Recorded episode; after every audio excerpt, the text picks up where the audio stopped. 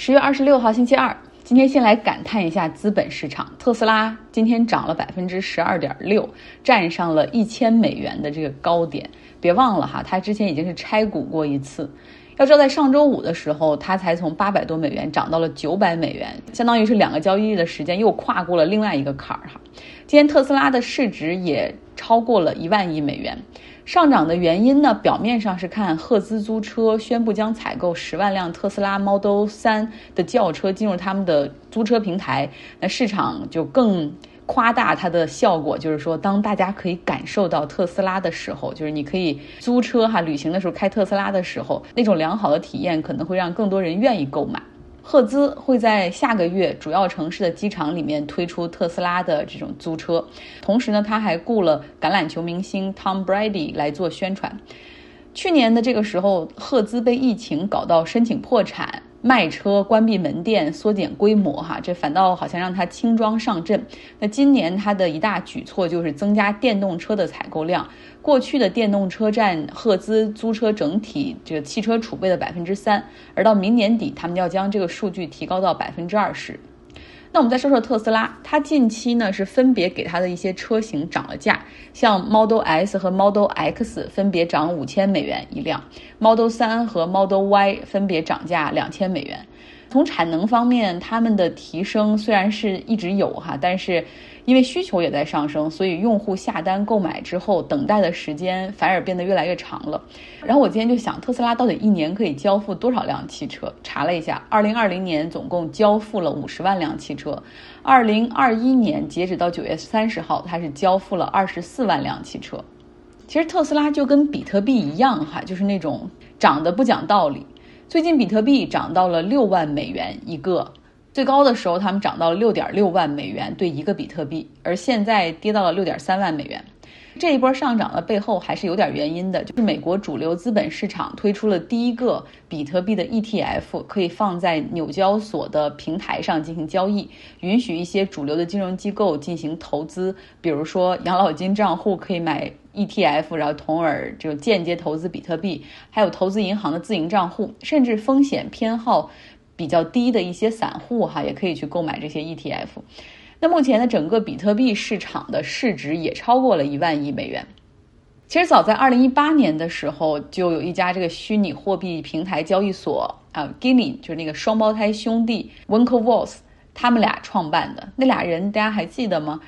高高大大、帅帅的，然后他们是扎克伯格在哈佛的大学校友，呃，两个人也都是很精英的那个。他们俩当时在大学的时候就想到说要创办一个社交媒体，然后真的创办了一个叫 Connected You。呃，然后当时还找来还是一个路人的小扎，然后说你来给我们写代码。那后来 Facebook 出来之后，他们就发现说，原来扎克伯格偷窃他们的这种源代码，然后以及他们这种 idea 哈，社交媒体的 idea，所以于是还把 Facebook 告上了法庭。Facebook 给了他们六千五百万美元进行了和解。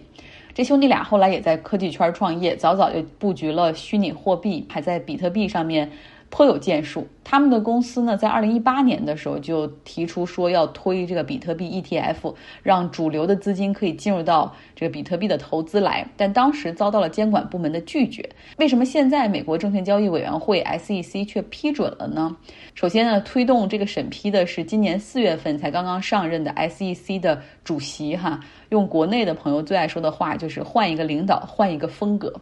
其实背后的原因就是在过去几年里面，很多各主流金融机构他们不停的在游说，因为你想像比特币波动这么波动、这么活跃的市场，就是如果是可以让更多的机构投资者进来的话，那么中间商哈，叫什么 deal makers 都是有利可图的。这两天呢是三季度财报陆续发布的日子，像 Facebook 之前一直是各种阴影哈，被举报、被监管、要被罚款，扎克伯格个人还要被起诉。但是因为他们今天发布的这个三季报还不错，三个月的营收是九十亿美元，比去年同期的七十八亿美元高出了不少。它这个今天的交易时间和盘后也都分别涨了百分之一点七左右。但是如果仔细看看它这个财报呢，它整体收入的增速还是放缓了。所以能够看出，苹果更改了平台条款之后，就是允许散户选择不让这些社交媒体在后台继续搜集咱们的数据，还是真的很有用的哈。所以我想再跟各位苹果用户说一句：如果你还没有去做这个选项的话，不妨找出来设置一下。凭啥咱就允许那些 App 在后台滥用我们的隐私和数据，然后用我们这些东西再去躺着赚钱呢？下面来说一说即将召开的联合国气候大会的消息哈。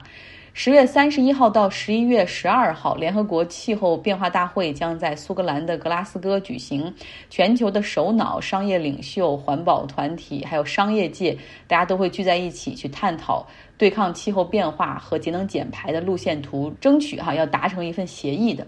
上周的英国的 BBC 他们获取了一份大会的内部文件。然后里面就说，像沙特、日本、澳大利亚这些国家都在积极的游说，就是不要过快的去做出放弃化石能源的承诺。日本我们懂哈，因为它现在核电也没有办法大力发展了，这因为福岛的阴影还在那儿。另外呢，风资源他们也是刚刚开始开发，然后速度也很慢，所以他们希望这个过渡可以是缓慢的。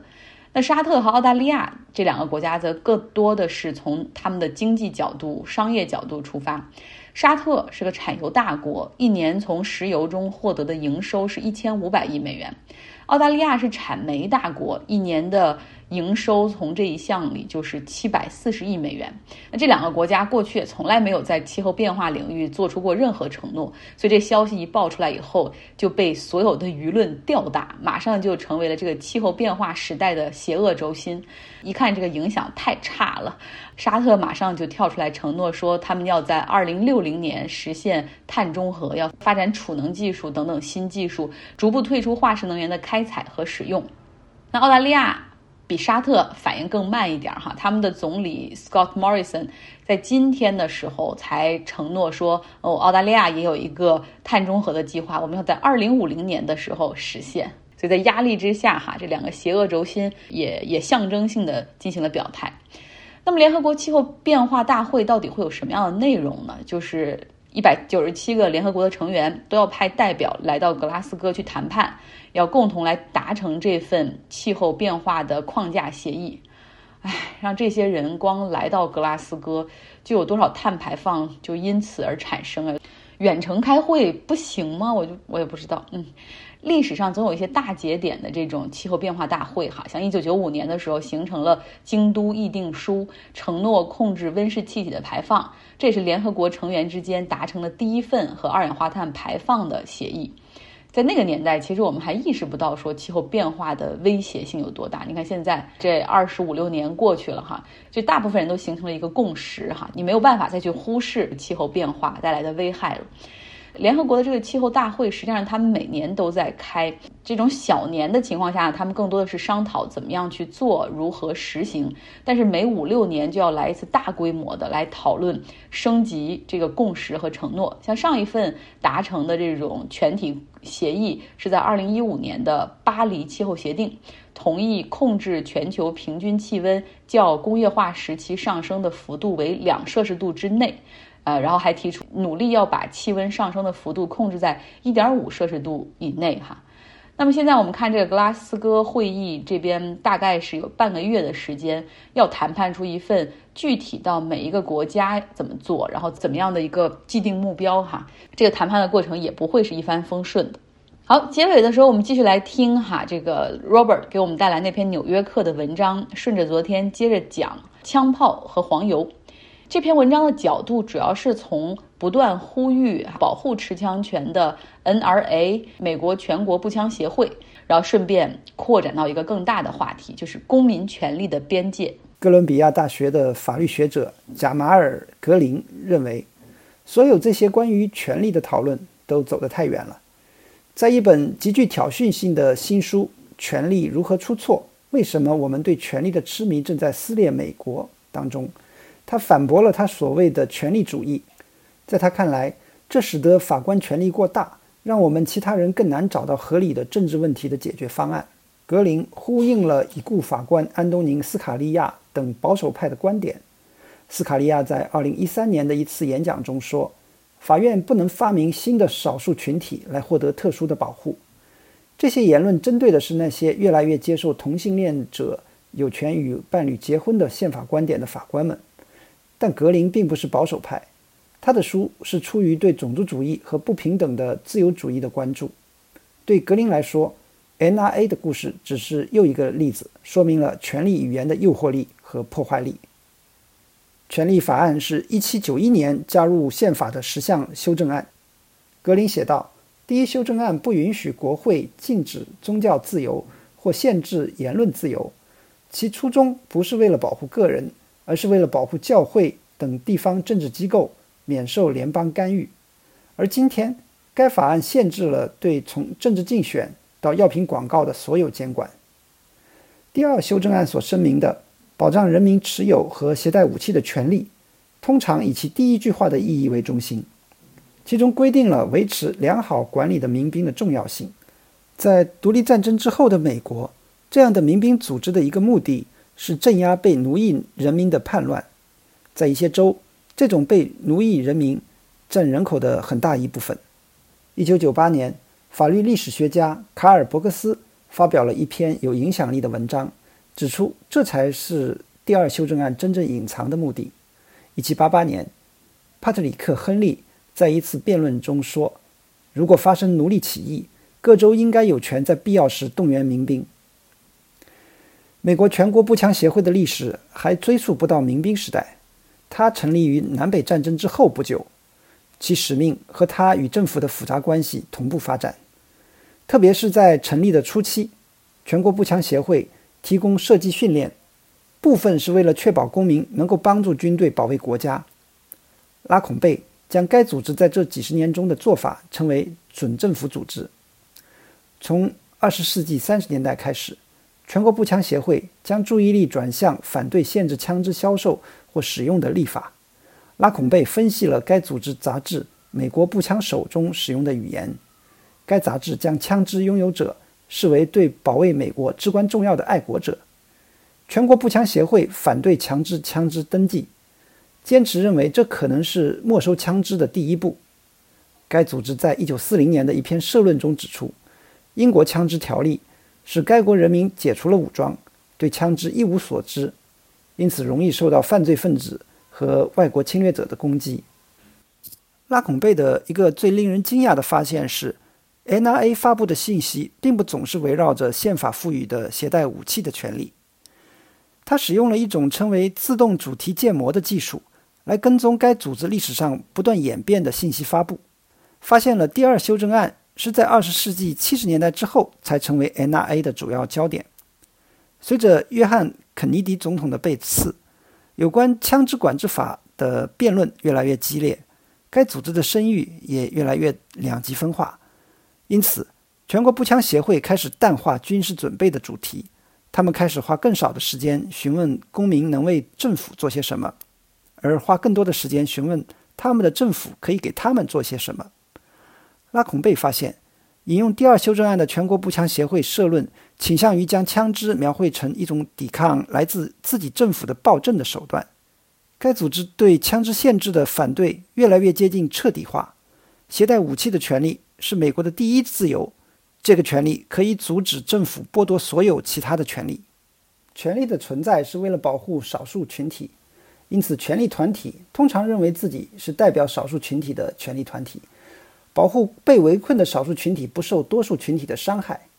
这就解释了为什么全国步枪协会接受第二修正案的论点之后，反而不再关注枪支，而是更多的关注党派和文化问题。特朗普出现之后，全国步枪协会找到了一个有着共同的文化关注的总统。尽管特朗普并不总是与 NRA 一样坚决反对新的枪支限制法案，二零一八年。佛罗里达州帕克兰一所学校发生枪击案，造成十七人死亡。此后，特朗普宣布，他将支持一项法律，允许警察在没有初步法庭命令的情况下，解除任何被视为危险的人的武装。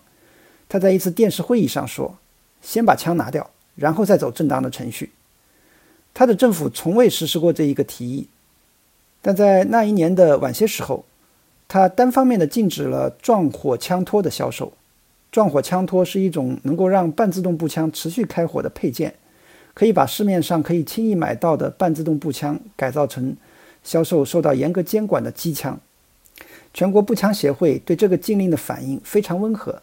一位发言人告诉美联社，该组织感到失望。今年早些时候，上诉法院法官做出了更强烈的反应。他在一场有关禁令的诉讼中裁定，特朗普政府越权可能会威胁到人民的自由权。显然，全国步枪协会的法律策略选择得当。今天，美国人比世界上任何其他国家的公民更自由地获得枪支。最高法院最近受理了一个案件，该案例可能会说明人们在哪里以及如何行使携带武器的权利。感谢 Robert，明天我们继续。好了，今天的节目就是这样，希望你有一个愉快的周二。